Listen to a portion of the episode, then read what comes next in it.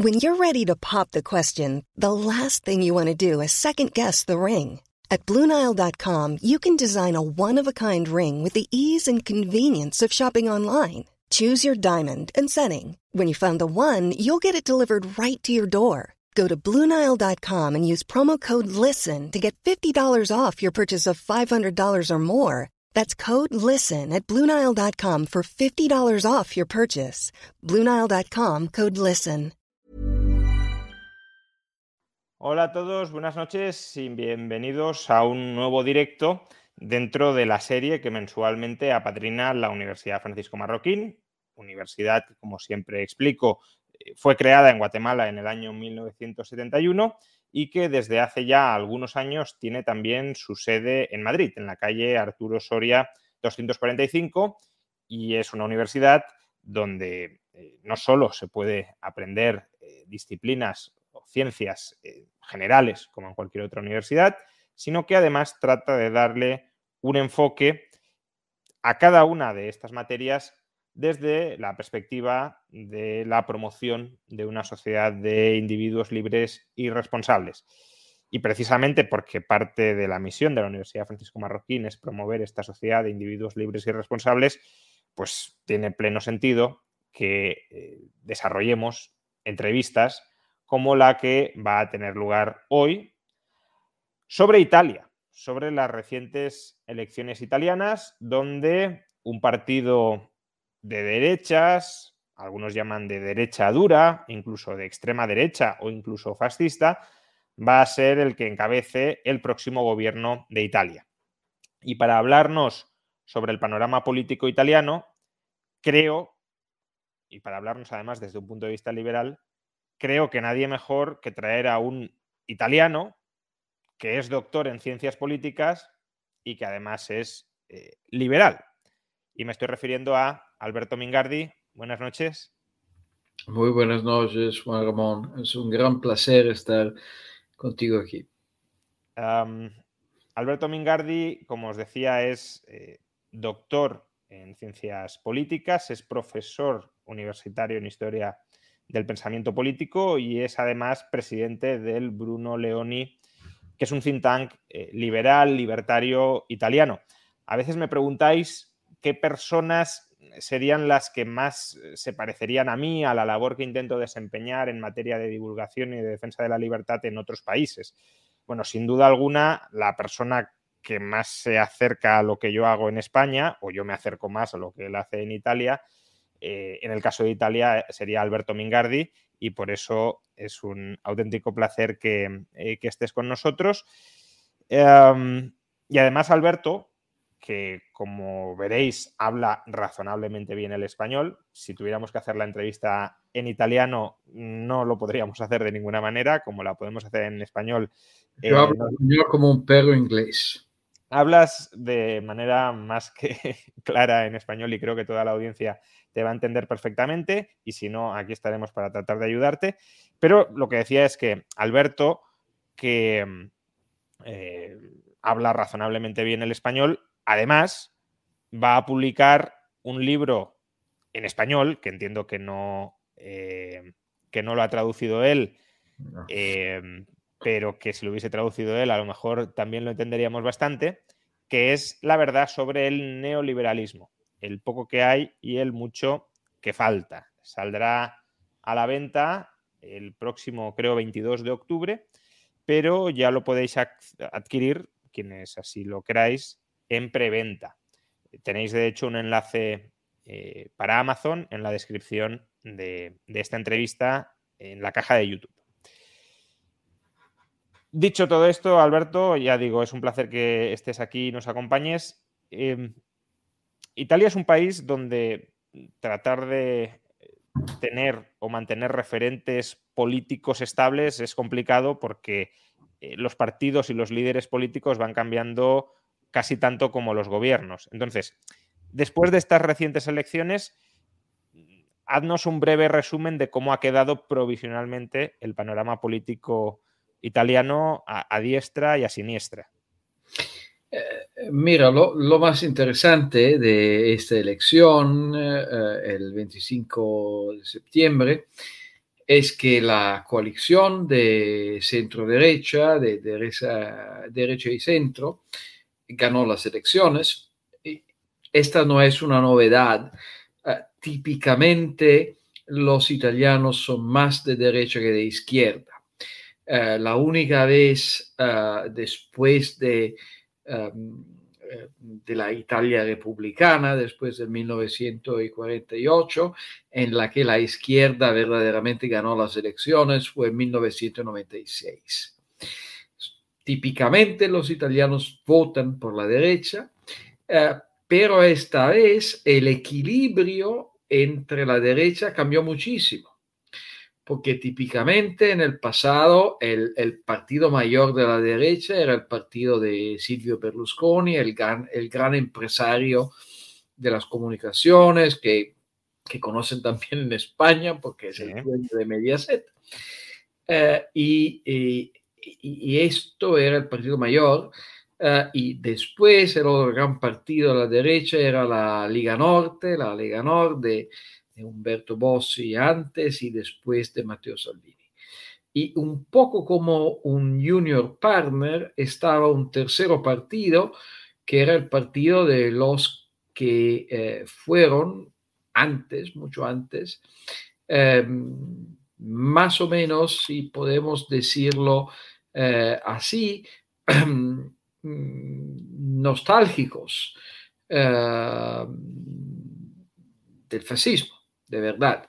Eh, los fachas, que eh, porque la constitución italiana hizo imposible eh, establecer un partido fascista, fundaron el movimiento social italiano en referencia a la llamada República Social, un, un estado titere dominado por Alemania, que fue el último y por supuesto el menos exitoso de los esfuerzos políticos de Benito Mussolini.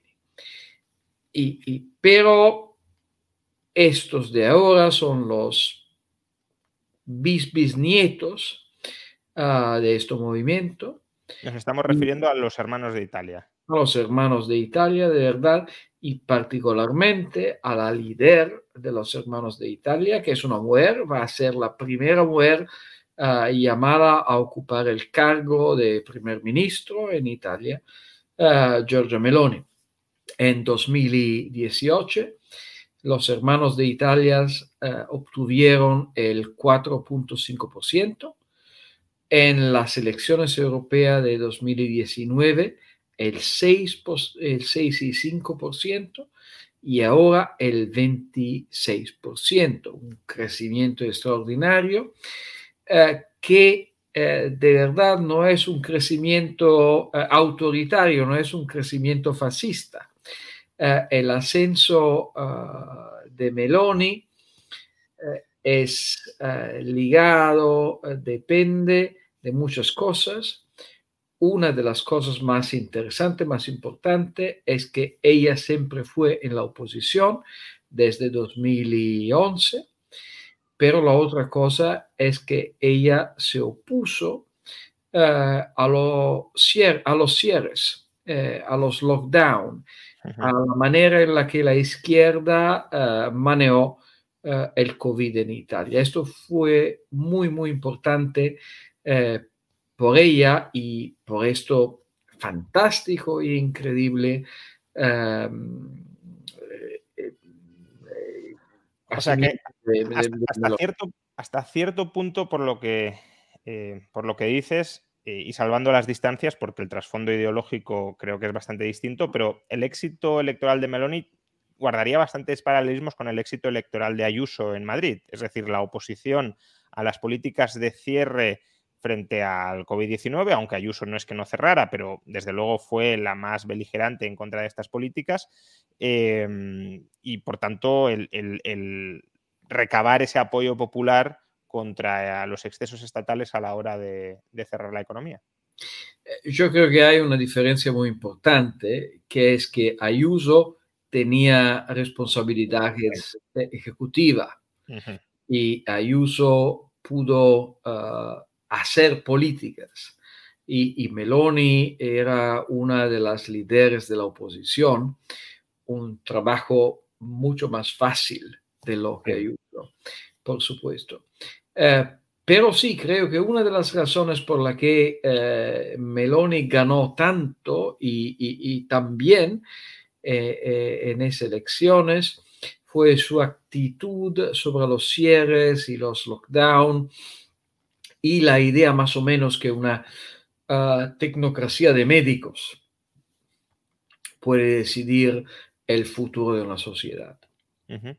Vale, nos has descrito cómo ha quedado el panorama de la derecha, luego profundizaremos eh, en ello porque al final serán los que tengan responsabilidades de gobierno y por tanto lo que más nos puede interesar de cara al futuro, pero ¿cómo ha quedado el resto del espectro político? El, centro, centro izquierda y la izquierda, y no sé si algo eh, de extrema izquierda, porque en España la extrema izquierda no es que sea muy grande, pero sí es muy influyente. No sé cómo ha quedado el panorama a ese respecto en Italia.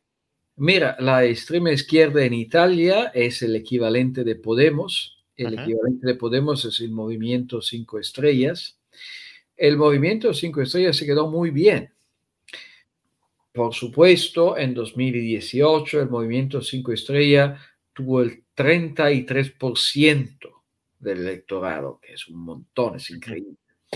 Eh, pero esta vez eh, estaba alrededor del 15% y ahora es un movimiento muy localizado en el sur de Italia, exactamente porque con, a mí me parece muy feo el movimiento Cinco Estrellas, por supuesto, es el contrario del liberalismo, pero tengo que decir eh, que es el primer movimiento político, es el primer partido político que en Italia hace lo que prometió.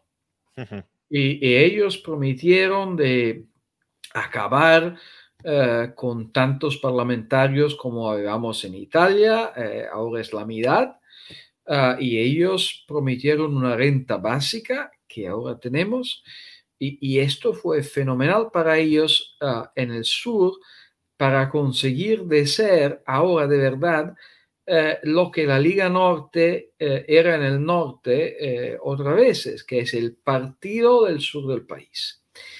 El partido de la izquierda, de la élite, de la izquierda establishment, que es el Partido Democrático, fracasó muy malo.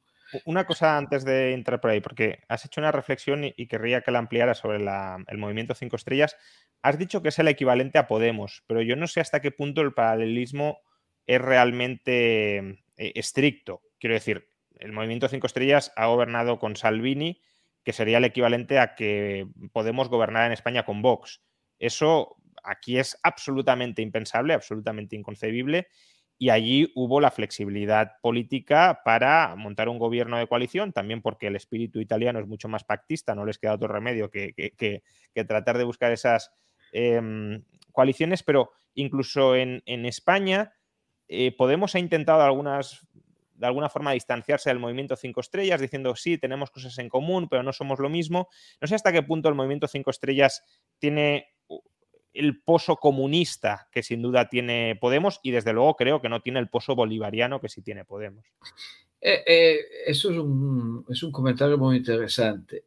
por supuesto, el movimiento Cinco Estrellas, tenemos esta inquiesta de ABC de algunos años atrás, eh, fue financiado por los bolivarianos verdaderos, por Venezuela. Eh, el movimiento Cinco Estrellas es un poco menos ideológico en el sentido tradicional marxista que Podemos, pero al fin del día en su política es el mismo. Es un etatismo radical eh, y populista también. Mira, yo creo que hay en el populismo contemporáneo eh, muchas cosas eh, que en otros tiempos y en otros días podían ser bastante liberal. los que votan los movimientos cinco estrellas, especialmente cuando no están en el sur de Italia, son interesados a la transparencia, a la transparencia, a tener un sentido de cómo el dinero público está gastado por todo el mundo. Y eso es muy bueno, pero esta vez especialmente eh, los cinco estrellas fueron votados eh, por las personas que ahora tienen una renta básica en el sur de Italia. es un claro problema de, escuela de, elección públicas, de public choice, eh, porque hay personas que fueron, que tienen un beneficio y, y este beneficio eh, eh, está allá por la acción del movimiento 5 estrellas. Creo que son un poco menos ideológicos. Beppe Grillo no es Pablo Iglesias, no es un profesor universitario, por supuesto, pero al fin de día las políticas son muy similares. Continúa, que te había cortado. Estabas hablando del partido de la izquierda elitista e intelectual de, Italia. Es el Partido Demócrata y él fracasó muy malo. Eh, el líder del Partido Democrático es eh, Enrico Letta. Eh, Enrico Letta es un hombre totalmente respetable, una persona absolutamente buena y, honesta y todo esto. No como Pedro Sánchez, entonces. No. Eso no puede decir, pero te, confío en ti. Y, el problema de Leta es que él intentó, eh, por supuesto, de poner en marcha un partido de izquierda extrema, un poco como el PSOE, y, muchas ideas del Partido Demócrata parecen a las ideas del PSOE. Eh, y, él es un, eh, y él es un centrista, es un, es un hombre eh, más de ciudadanos que del PSOE, Ricoleta.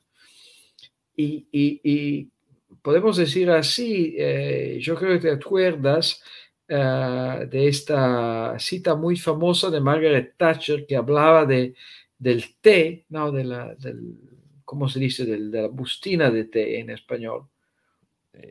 La, tetera, ¿no? La... no, la tetera, la, el, box, el, el tea la bolsa, de ti. La, Exactamente como en inglés, la bolsa de ti.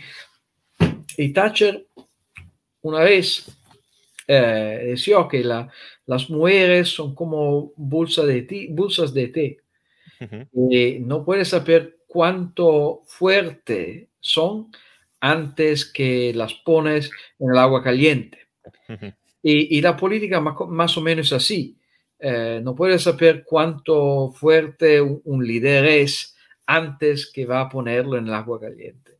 Y creo que Enrico Letta, que es un hombre eh, absolutamente honesto y, un hombre bueno, eh, no pudo hacer nada para poner en marcha un partido diferente de estos partidos de, de izquierda radical el Partido Demócrata ahora es y va a ser mucho más en, el futuro. Y, la tercera ah, cosa en la Italia que no es de centro derecha es un partido pequeño que se llama Accione y Italia Viva también son, son dos partidos juntos, uno de Carlo Calenda y el otro de Matteo Renzi. Matteo Renzi fue primero ministro de Italia por el Partido Demócrata y eso es el partido más o menos centrista y, liberal, eh, tuvo un gran éxito porque el 7 y pico por ciento es un éxito muy bueno eh, en las elecciones y, es un partido nuevo porque lo, este partido fue establecido en, junio, de verdad, eh, pero Vamos a ver si puede sobrevivir a esas elecciones o no. Vale, entonces ya nos hemos centrado en el panorama italiano. Vamos ahora con la coalición que va a gobernar Italia, que es fundamentalmente Hermanos de Italia, la Liga Norte y Forza Italia. Em, antes de ir a Hermanos de Italia eh, de Meloni, ¿cuál es la, la posición tanto ideológica como política, es decir, en qué posición han quedado y cuáles son sus posiciones ideológicas de, los dos partidos menores dentro de la coalición, de la Liga Norte y del partido de Berlusconi. Ahora, hay que saber que eh, la posición de los dos es muy diferente porque Salvini estaba ah, en 2019 en, las elecciones europeas alrededor del 30% de los votos. Increíble. Hmm. Eh, y ahora él está al 9%. Y Berlusconi, por supuesto, eh, es un partido más residual que en el pasado, pero eh, cuando empezó la campaña electoral, eh, las encuestas estaban diciendo, dijeron que Berlusconi estaba alrededor del 4% y él ganó el 8%. Eh, Berlusconi es como un Highlander, es un inmortal. Y a mí me parece increíble que las personas siguen votando a Berlusconi, pero ellos lo hacen eh, y, hay que tenerlo en cuenta. Y, por esto yo creo que la ah, posición de, uno y del otro va a ser muy diferente. Berlusconi va a ser, como es predecible, eh, muy gobernativo. Yo creo que él va a, a estar al lado de Meloni en todo, porque como sabes, Berlusconi es un empresario de gran éxito y por él es importante que el país tiene eh, una estabilidad de, nivel, porque él, ah, por supuesto, tiene miedo de instabilidad por lo que va a, suceder a sus empresas. hay una confluencia de intereses ahí. Exactamente. Eh, y la confluencia de intereses puede ser virtuosa mala, pero virtuosa también. y, Salvini es diferente, eh, porque Salvini es el líder populista ah, por definición. Y, él no es una persona que puede empezar otra carrera en su vida. No puede mm, ser empleado por Goldman Sachs como consejero, eh, no puede estar en el exterior, no puede hacer nada que el líder político. Y creo que Salvini es la amenaza más grande por Meloni, porque él va a estar en el gobierno, pero siempre pidiendo un poco más, un poco más de gasto público, un poco más de esto, un poco más de eso. Hablando ideológicamente, desafortunadamente los dos partidos son terribles los dos. El partido de Berlusconi es un partido supuestamente liberal, pero es un partido liberal a favor de los cierres y de los lockdowns eh, y al mismo tiempo ah, de los déficits. Ahora, yo no creo que nosotros necesitamos liberales que están a favor de los cierres y el déficit al mismo tiempo. El partido de Salvini eh, se opuso a los cierres, esto tenemos que decirlo, pero es un partido que tiene una idea de cómo funciona las finanzas públicas, que es una idea de, cómics. Eh, y la idea de Salvini es que siempre puede gastar más dinero y, y que no hay trade-off, no hay nada.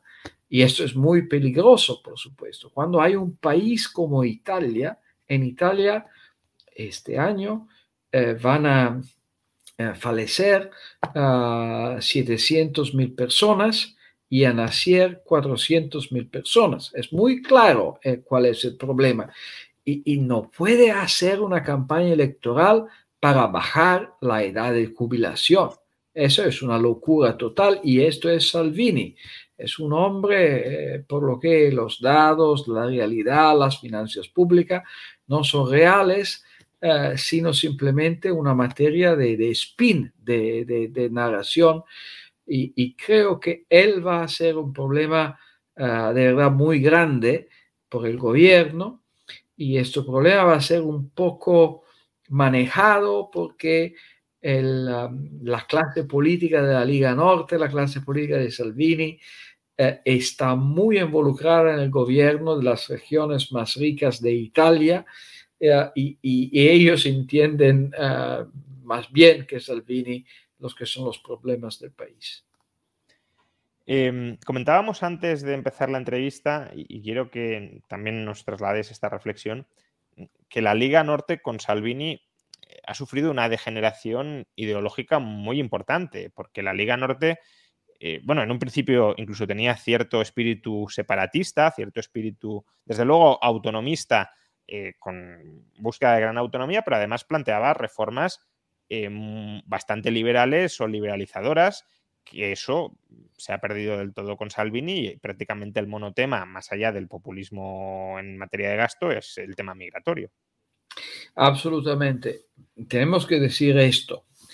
Eh, por la Liga Norte de Humberto Bossi, el gran fundador de la Liga Norte, eh, por muchos años, el federalismo, la libertad económica, bajar los impuestos, eh, todo esto era un poco como la dictadura del proletariado para los marxistas. Siempre un, algo que está en el futuro maravilloso y que no vamos a conseguir. Y, cuando Salvini asumió el liderazgo ah, de la Liga Norte, la Liga estaba al 4%. Él fue un, gran líder populista y, y, lepenista en el sentido de, de Marine Le Pen, en un periodo en lo que la inmigración era una, un, miedo muy fuerte eh, en, Italia. Y la liga estaba en 2019 al 30 y pico por ciento y un gran crecimiento, por supuesto. Pero en, en estas últimas elecciones, la inmigración no era, como dicen los americanos, una issue, no era un problema. Ah, nadie habló verdaderamente de inmigración porque, por supuesto, después del COVID y, todos los, otros problemas, incluso la crisis energética, eh, la inmigración no es de verdad en la primera página de los periódicos. Y Salvini ahora está en una crisis muy profunda sin él mismo porque no tiene... Eh, hay una cosa muy interesante de Salvini que, que a mí siempre eh, me deja muy sorprendido, que cuando habla de, líderes políticos, los líderes políticos, ellos hablan diversamente en frente de, los empresarios, de los otros políticos, del pueblo. Salvini siempre habla en la misma manera. Y es totalmente, yo no sé cómo se dice en castellano, monocorde. La misma cosa todo el eh, y, y, eso es un problema eh, por él, especialmente ahora, eh, cuando él tiene competencia de una líder femenina de derecha, que en el papel es tan populista como él, pero diferente que él, ella es, se percibe como seria, como una mujer que estudia, que, que, piensa y todo esto. Pues hablemos ya de, de Giorgia Meloni y de Hermanos de Italia. Em, ¿Cómo calificarías este partido? Porque si uno lee la, prensa española, o al menos parte de la prensa española, y, y hombre, uno ya está muy, muy, habituado a que la prensa lo trate de manipular o trate de editorializar en las noticias. Pero bueno, en principio tampoco uno tiene por qué desconfiar eh, sobre algunos aspectos, sobre todo por, porque viene de donde viene, ¿no? Y si uno lee la prensa española o parte de la prensa española, a Meloni se la califica como fascista o posfascista. Em, claro, posfascista a lo mejor es un término más adecuado, aunque induzca a la confusión, porque pueden que venga de los nostálgicos del fascismo y por tanto lo puedes calificar de posfascista, ¿no? Pero, ¿cómo calificarías a Meloni? ¿Derecha, derecha dura, conservadora, populista, extrema derecha, fascista? Eh, mira, eh, Meloni es la primera líder que en la historia de Italia eh, se califica como conservadora a sí misma. Eh, Berlusconi se calificaba como liberal o liberista, que significa liberal de libre mercado, free market en italiano. Y, por supuesto los cristianos demócratas se calificaban como centrista y todo eso. Ella es la primera que se califica como conservadora. Eh, creo que, eh, por supuesto, en 1922, 2022, e, el centenario de la llegada al poder de Benito Mussolini, yo creo que llevó a muchos observadores a especular que la historia está destinada a repetirse. Y, por supuesto, eh, Meloni técnicamente eh, eh, es la líder de un partido que es el bisnieto del partido de Benito Mussolini.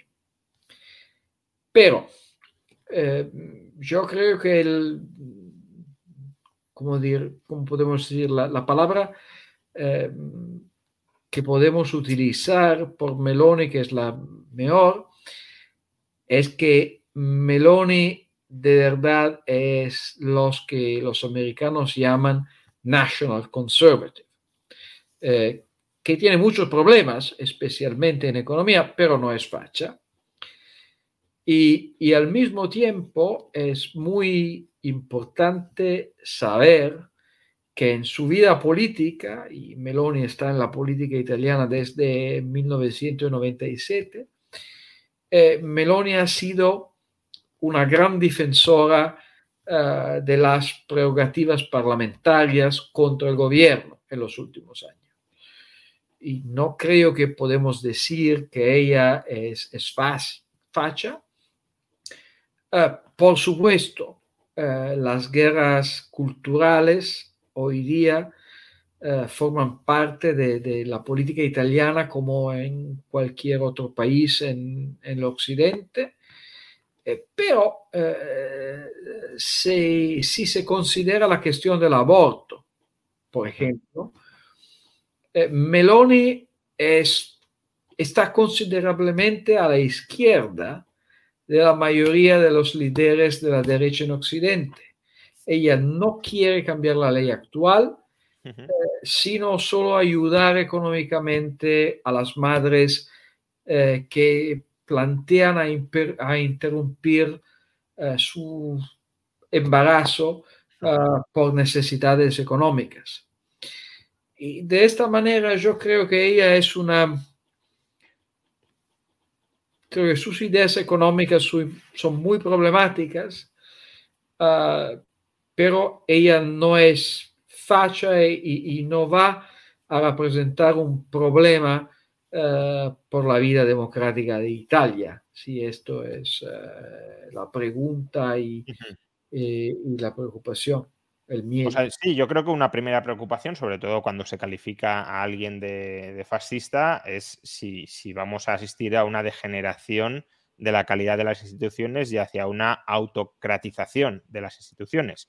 Em, en el caso además de, Italia, que es un país que, tiene cierto componente sociológico euroscéptico, eh, uno también se podría plantear si hay riesgo de que se rompa el euro y demás. Y parece que ese riesgo era mayor en 2018 del que es ahora con Meloni.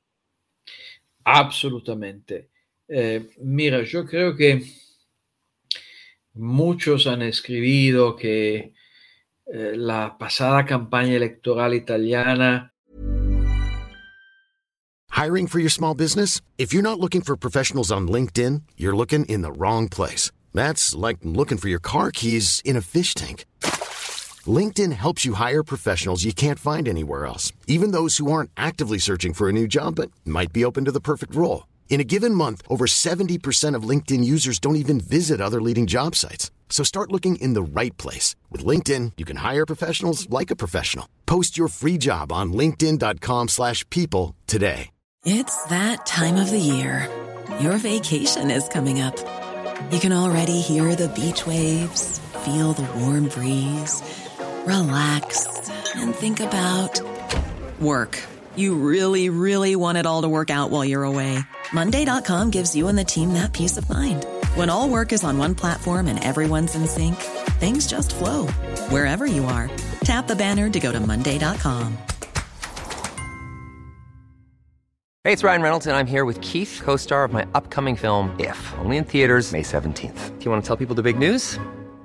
All right, I'll do it. Sign up now and you'll get unlimited for $15 a month in six months of Paramount Plus Essential Plan on us. Mintmobile.com slash switch. Upfront payment of $45 equivalent to $15 per month. Unlimited over 40 gigabytes per month. Face lower speeds. Videos at 480p. Active Mint customers by 531.24 get six months of Paramount Plus Essential Plan. Auto renews after six months. Offer ends May 31st, 2024. Separate Paramount Plus registration required. Terms and conditions apply if rated PG.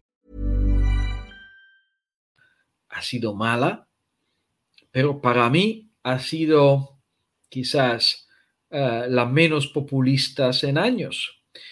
En 2018, los partidos vencedores de las elecciones, la Liga y el Movimiento Cinco Estrellas, eh, prometían lucha contra la inmigración, un fuerte aumento del gasto público, eh, reducción de la edad de jubilación y mm, más o menos eh, coqueteaban con la idea de salir del euro. En 2022, el ganador de las elecciones, que es Giorgia Meloni, sin duda, ha sido notablemente eh, económica con promesas electorales y, eso es muy importante, creo para mí y para ti también, eh, se ha comprometido a, no incurrir en gastos deficitarios. La inmigración no es un gran problema, no fue una issue en la campaña electoral. Y, y, a mí esto me parece mucho mejor que antes, por supuesto. El problema de Meloni es que Meloni eh, más o menos hizo una campaña electoral eh, utilizando eh, promesas muy similares a la de Berlusconi antes. Y ella dijo muchas veces que el gobierno no debe poner problemas a, los que están dispuestos a trabajar y hacer, que es como decir que tenemos que hacer más de regulamentación y bajar impuestos. Y, pero el problema que tiene es que ella habló así, pero todo su partido es diferente. Ella tiene un capital humano político muy pequeño Ah, y, antes que esta vez, su partido era típicamente un partido del sur, que es más estatista, y votado por personas que trabajan por, el Estado. Esta vez, Meloni es el primer partido del norte de Italia, que es un, lugar que, por supuesto, tenemos que decir que es uno de los más económicamente dinámicos de Europa. Y, creo que eh, por ella va a ser muy difícil, muy complicado eh, hacer cosas que van a gustar a sus nuevos electores cuando su mentalidad, su manera de pensar es toda de, otro mundo. Y, esto es el desafío más grande eh, por ella, es el desafío que ella tiene que, que intentar resolver Ah, eh, en esos días antes que ella va a estar eh, la nueva primera ministra de Italia y, poner sus personas en el gobierno. Entonces, ¿cuál prevés que, va a ser su programa en materia social, por un lado, y en materia económica, por otro? Porque en materia eh, social yo creo que es donde más miedo se percibe desde España, es decir, que vaya a atacar los derechos de los inmigrantes, que vaya a atacar los derechos eh, de las personas homosexuales, no sé, todo, todo el pack que se nos suele transmitir desde la prensa española como prototípico de la nueva extrema derecha, pues eh, se lo han endosado también a Meloni y no sé hasta qué punto eh, su programa electoral supone verdaderamente un riesgo para derechos fundamentales de las personas eso por el lado de la política social y por otro, bueno, pues eh, coméntanos también un poco de la política económica previsible. Yo creo que eh, su programa social va a ser simplemente, em, vamos a mantener los que tenemos. Eh, yo no creo que ella va a hacer nada contra, en contra de los derechos adquisitos. Em, por supuesto, mm, no vamos a tener adopción uh, por, mm, parejas homosexuales en Italia, eh, pero yo no creo que ella va a hacer nada contra los derechos adquiridos. Eh, hay, no podemos decir muchos, pero hay bastante eh, militantes políticos y, y, personas políticas visibles de hermanos de Italia que son también homosexuales, uh -huh. eh, que tienen un, un, papel liberal en esta materia y creo que ella no va a hacer nada um, en una dirección y la otra. Uh -huh. eh, creo que ella va a eh, poner condiciones para conseguir un debate público un poco más libre. Creo que ella va uh, simplemente a, a, a, frenar un poco el, el, lo que llaman el wokeism, uh -huh. o el políticamente correcto en Italia, por el simple hecho que ella está allá. Algunos de los periódicos de la burguesía italiana, por ejemplo, después de su victoria, cambiaron ya su diccionario, su vocabulario hablando de estos temas. Yo creo que ella va a ser un poco como Berlusconi en 1994. En 1994 Berlusconi no tuvo tiempo para conseguir alguna política cultural, pero por el simple hecho de existir, él mm, contribuía a poner en circulación algunas ideas. -huh. Y creo que va a ser el mismo por Meloni sobre el políticamente correcto y, y el wokism y todo esto.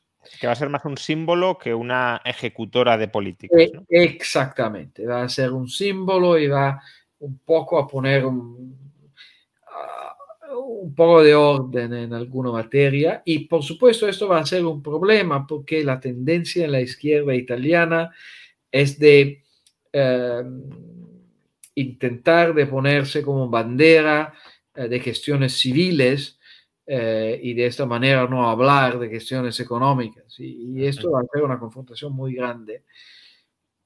Yo creo que el gran problema de Meloni es la política económica, porque todo en su historia es una historia de conservatorismo nacionalista. Uh -huh. Y poner vínculos y ayudar a las empresas italianas y todo esto. Al ayudar, mismo, ayudar, con subvenciones, no ayudar con quitando, quitando no, no, no, no, ayudar en el sentido bueno, proteger claro. y, y, poner ayudas y, y, y, gastar dinero de todo el mundo uh, para las empresas italianas. Al mismo tiempo, y ahora ella habla de, eh, de una manera un poco más liberal, porque tiene estos votos que son diferentes que en el pasado. Y, y el problema siempre de los proteccionistas es que al fin del día ellos tienen que entender que lo que ellos llaman protección de verdad es un vulno a los derechos de propiedad. Cuando uh -huh. yo hablo de proteger las empresas italianas, al fin del día estoy diciendo que no quiero que los empresarios italianos puedan vender sus empresas a lo que quieran. Uh -huh. eh, y creo que esto va a ser un problema muy grande eh, por Meloni. Y es un problema de verdad que no es simplemente de Meloni, es un problema de todo el mundo conservador en, en, en Occidente. España uh -huh. es un poco más feliz que otros países porque los conservadores en Inglaterra, en Italia, en los Estados Unidos, tienen problema hoy día con el mercado. Uh -huh. No entienden cómo, eh, cómo hablar del libre mercado, cómo hablar de, de la globalización y, y, y, todo esto. Y yo creo que eh, el problema más grande por Meloni hoy día es, eh, es, que el gobierno precedente, el gobierno de, de Mario Draghi, un gobierno tecnócrata, eh, caretaker government, como dicen los anglosajones, fue tan nacionalista como puede esperar que Meloni va a ser. Eh, en Italia tenemos our Golden Power, que es un, régimen para las, empresa, las empresas estratégicas, eh, que significa al fin del día que las nuevas empresas, las startups, uh, si van a hacer algo de estratégico, tienen que notificar que hablar con la presidencia del Consejo de los Ministros, con el primer ministro de Italia, para tener su autorización hacer lo que quieren que hacer. Esta es una locura total que introdució el gobierno tecnócrata de, Draghi. Y hay esta competición en nacionalismo entre los tecnócratas y los derechistas que puede ser terrible. Mm, o sea, desde el punto de vista económico, tú el mayor peligro lo ves en las intervenciones dirigidas a controlar al empresariado italiano y no tanto en la parte fiscal o también en la parte fiscal. Es decir, el equilibrio de ingresos-gastos, eh, porque por un lado hay promesas como que eh, quieren ir hacia un flat tax, que tampoco es propiamente un flat tax, sino un tipo, un primer tramo bastante ampliado que quieren introducir cocientes familiares que reducirían de manera muy significativa la tributación individual, pero también al mismo tiempo proponen aumentos de gasto. Pero también nos decías que Meloni se ha comprometido a déficit cero. Todo esto, desde el punto de vista fiscal, ¿cómo encaja? A mí me parece que Meloni va a ser eh, eh, más prudente eh, en el punto de vista fiscal. La, la, derecha italiana habla de flat tax desde 1994 y el único programa verdadero para hacer una flat tax lo hizo el Instituto Bruno Leoni eh, en 2018. Meloni esta vez no propuso una flat tax, pero algo que ella llama flat tax incremental, que no significa nada, eh, pero la idea es simplemente, y no es una mala idea en un país que tiene un problema de productividad, de poner una impuesta flat eh, a los incrementos de horas de trabajo.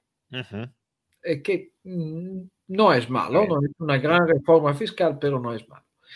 Eh, el hombre eh, fiscal, más o menos, de, de Giorgio Meloni se llama Maurizio Leo y es un hombre que tiene sentido, no, no es un libertario, pero es un muy bueno técnico uh, de los problemas fiscales.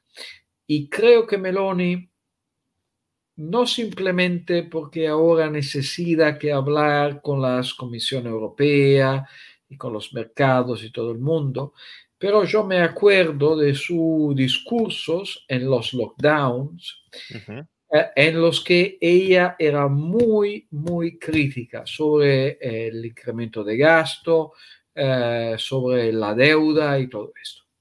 Yo creo que vamos a ver en dos, tres meses. Pero ahora, eh, si comparamos Italia 2018 y 2018, Ahora tenemos una derecha más normal, una derecha que cree que tener uh, el, la deuda pública en orden es bueno por el nacionalismo, el prestigio nacional, y no como en 2018, en lo que la derecha creía que para el prestigio nacional era muy importante gastar el dinero de los bisnietos de los alemanos. Y eso es un progreso, creo. A mí me parece que el problema más grande de, de Meloni no está en el lado fiscal, pero en el lado de las intervenciones, porque está allá su nacionalismo y una idea un poco uh, simple de las relaciones económicas. Ella cree que podemos hacer cosas como manejar uh, las supply chains internacionales. Y creo que el problema muy grande allá es que ella tiene una experiencia ejecutiva muy pequeña y no tiene al, algún conocimiento real de las empresas privadas y no entiende que las empresas privadas todos los días están intentando de hacer sustituciones uh, de su supply chain eh, y siempre buscan uh, los más, lo más económico. Y ella no entiende esto y cree que las supply chain están imprimidas en la dieta y, y, y, tenemos nuestra dependencia de Rusia y, y de China y todo esto, que a mí me parece algo que fue demostrado feo y falso de la crisis del COVID, en la que las supply chains se evolucionaron maravillosamente, eh, explicando a todo el mundo cómo las empresas privadas no son perfectas, eh, pero tienen una... Eh, visibilidad una, que... Exactamente, una visibilidad que, que, que, que el, el, Estado no puede tener. Sí, la burocracia, si tiene que adaptarse para cambiar de día algo que tiene asignado desde hace meses en agenda, eh, es imposible. En cambio, al mercado le, le metes un lockdown tremendo y aún es capaz de encontrar y de proveer. ¿no? Eh, y, y, ahora el problema que Meloni tiene es que desafortunadamente en Italia y bastante en la Unión Europea hay una idea que es la idea del lockdown energético de poner una solución de arriba abajo uh, por, el, los, por la energía, que es una locura, es una locura total, es un racionamiento. Eso te quería, eso te quería preguntar, ¿cuál es la política energética de, de Meloni? Porque ahora mismo el, el, gran tema en Europa es la energía, ¿no? Entonces, ¿en eso qué propone? Meloni propone exactamente lo que propuso Draghi, que es un price cap al precio del gas en Europa como en España, entonces, el, el tope al precio del gas. Y, y, que no tiene ningún sentido, porque por supuesto, el, si, si no tenemos gas de Rusia, como ahora con Nord Stream, poner un, un price cap no va a ser nada de bueno. Y el price cap, por supuesto, va a ser muy malo uh, para las inversiones que nosotros necesitamos en la energía. Pero, perdón, Alberto, que a lo mejor lo he dicho mal. El, el price cap es a, cual, a, cualquier compra de gas que se haga o a la incorporación del gas en el mercado eléctrico. La idea eh, de Meloni es que el price cap va a ser, la idea de Draghi y de Meloni que va, va a ser un price cap universal. No, claro, no es solamente un mucho price cap. Mucho más disparatado que lo que tenemos aquí. No, no exclusivamente un price cap sobre, por supuesto, por ejemplo, el, el gas de Noruega o, o, o, el gas que tenemos hoy día. Y, y, el otro problema que creo que es común a Draghi y Meloni, pero Meloni podría ser marginalmente mejor, es que tenemos que cuestionar nuestras políticas de los últimos 10, 20 años, porque el problema es la generación eléctrica, y, y, todo eso. Si vamos a poner un price cap ahora, como uh, aconsejó el gobierno de Draghi, eh, vamos a poner un problema muy grande a las renovables, que son las que eh, están aprovechando mucho de esta situación por la manera en lo que el mercado del gas está construido en, en la Unión Europea. Pero uh, mira, el, el problema de Meloni es muy grande porque Draghi, que para mí fue un, un, un mediocre primer ministro. Pues aquí en España, permíteme el, el, paréntesis, se lo tiene como un gran referente político y como un gran gestor. En todo el mundo, eh, porque es muy prestigioso y fue presidente del Banco Central Europeo. Mm. Pero yo creo que fue verdaderamente un mediocre primer ministro eh, no hay nada que él hizo porque él decidió que hacerlo. No hay una idea en la política italiana que se realizó por Draghi y por su convicción. Pero creo que el problema más grande que tenemos ahora con Draghi es su mala educación de la opinión pública, porque él tiene una capacidad de influenciar la opinión pública fantástica, como es muy uh, comprensible con un hombre de tan prestigio personal, por supuesto, eh, pero él puso en la opinión pública esta idea que no hay un problema de escasez de gas, sino un problema de especuladores, que es una locura total. Y, y mira, yo creo que el nacionalismo de Meloni es malo, pero más malo del nacionalismo de Meloni, el nacionalismo que Meloni va a poner en su actividad de gobierno porque es la herencia de Draghi. Lo último que te quería preguntar sobre, sobre Meloni y que está también un poco relacionado con todo lo que, lo que estábamos hablando. Eh, Meloni no tiene experiencia de gobierno, no forma parte tampoco de un partido institucionalizado. Em, ¿Hasta qué punto Meloni es influenciable? Es decir, puede ser capturada en el buen sentido del término por ideas más liberales, por ejemplo. Si, no, si no, tiene un, programa muy cerrado y tiene cierta flexibilidad, si se la puede orientar hacia ese lado. Y también si hay elementos dentro de Hermanos de Italia eh, que nos puedan hacer temblar y que también puedan capturarla. Me explico. En Vox, por ejemplo, hay una familia de, diversas ideologías políticas, conservadores, centro derecha, algunos liberales, pero también algunos falangistas.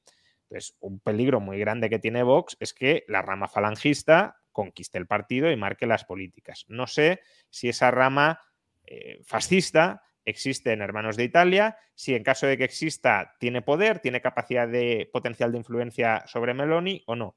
Y por otro, pues lo contrario, ¿no? Si, si hay alguna rama liberal o ya sea por el lado del partido de Berlusconi que puedan arrastrar a, Meloni hacia, políticas que a nosotros nos gusten más. Mira, eh, yo creo que hay algunas ramas más liberales de Hermanos de Italia por ejemplo, eh, hace algunos años hay en Italia un pequeño grupo que se llama Tea Party Italia, eh, como los Tea Party de los Estados Unidos, y creo que todos los que eh, pusieron este grupo en marcha ahora están en Hermano de Italia.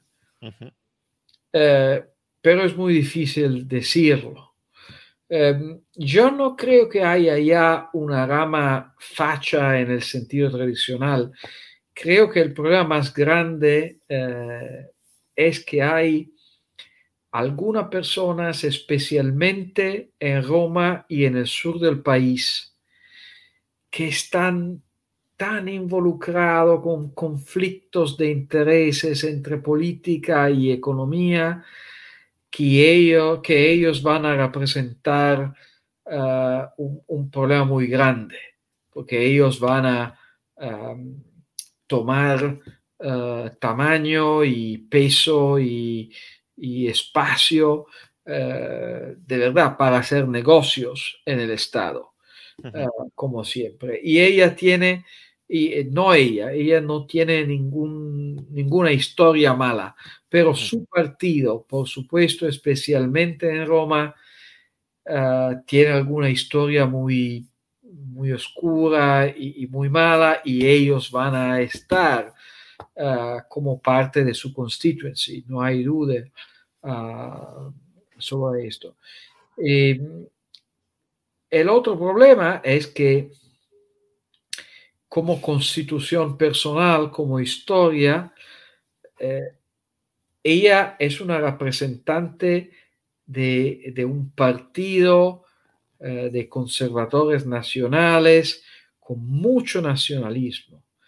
Y creo que ella tiene ahora una sensibilidad más larga. La campaña electoral de Meloni fue sorprendente fue la, única campaña electoral en mi vida en la que la, líder del partido que ganó no prometió nada.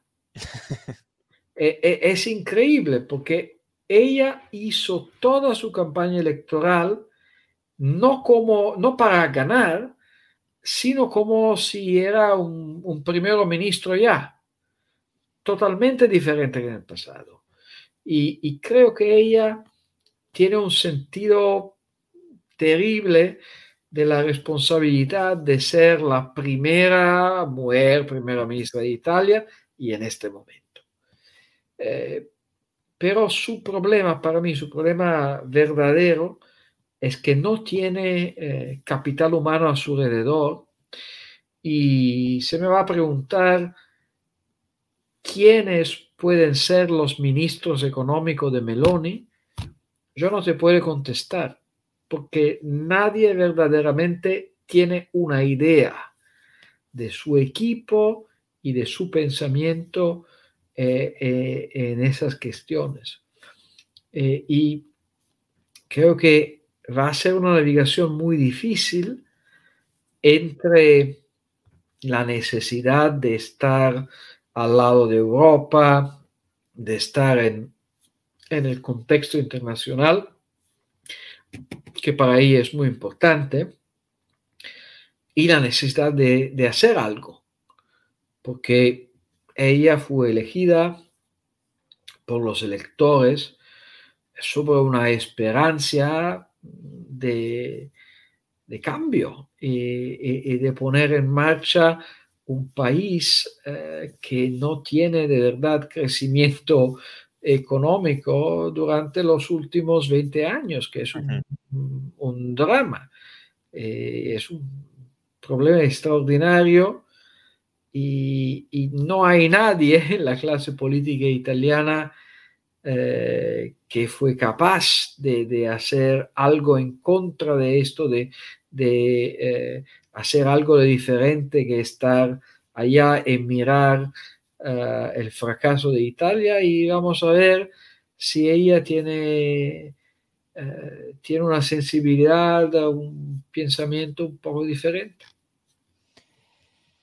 Pues muchas gracias, Alberto Mingardi, por, por esta hora de, de, entrevista. Yo creo que muy iluminadora para, para quitarnos determinados prejuicios en el sentido estricto del término, es decir, juicios que teníamos previamente instalados, eh, probablemente porque nos los habían instalado desde determinadas terminales mediáticas que tenían interés precisamente en instalárnoslos.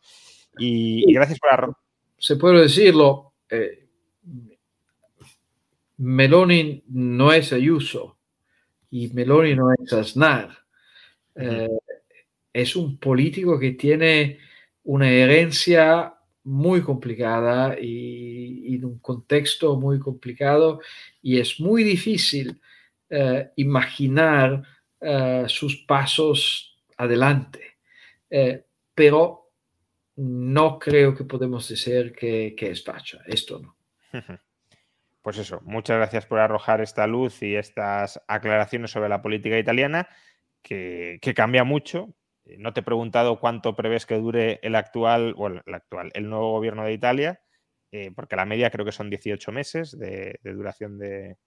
Es muy interesante esto, porque nosotros hemos tenido uh, desde 1948 hasta 1992 eh, gobiernos uh, muy cortos. Eh, pero en esa situación, la, los gobiernos cortos eran de verdad la manifestación de una gran estabilidad política, porque los partidos que estaban en el gobierno siempre eran lo mismo, uh -huh. la democracia cristiana y otros. Y, y esta manera de, de, cambiar las personas en charge uh, del gobierno era una manera para tener todos felices.